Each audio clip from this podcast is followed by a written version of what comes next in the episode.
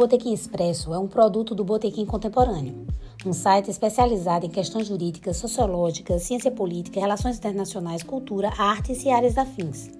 Faremos um podcast atual e informativo sobre as diversas temáticas e áreas do conhecimento.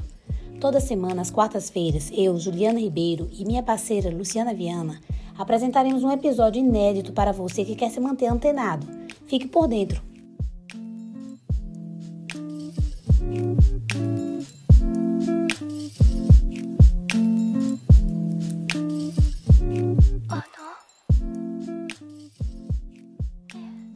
Olá, eu sou Luciana Viana. E eu sou Juliana Ribeiro. No episódio de hoje do Botequim Expresso, nós vamos falar sobre a Lei 14.188 de 2021, que define o Programa de Cooperação Sinal Vermelho contra a Violência Doméstica como uma das medidas de enfrentamento da violência doméstica e familiar contra a mulher prevista na Lei Maria da Penha e no Código Penal.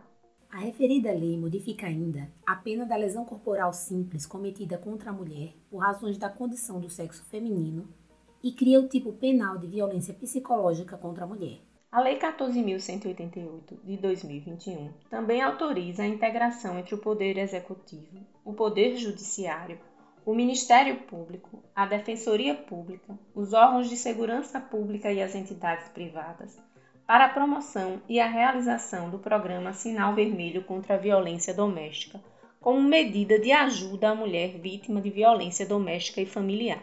Esses órgãos deverão estabelecer um canal de comunicação imediata com as entidades privadas de todo o país participantes do programa, a fim de viabilizar assistência e segurança à vítima a partir do momento em que houver sido efetuada a denúncia por meio do código sinal em formato de X, preferencialmente feito na mão e na cor vermelha. O sinal vermelho na palma da mão foi uma forma discreta, rápida e simples para que mulheres possam pedir socorro em farmácias ou repartições públicas.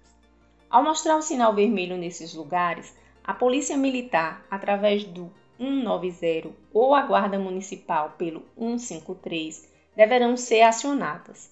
Dessa forma, a vítima deve receber acolhimento e assistência das equipes especializadas do município. E assim chegamos ao final de mais um episódio do Botequim Expresso. Fiquem ligados em nossas novidades e até o próximo bate-papo.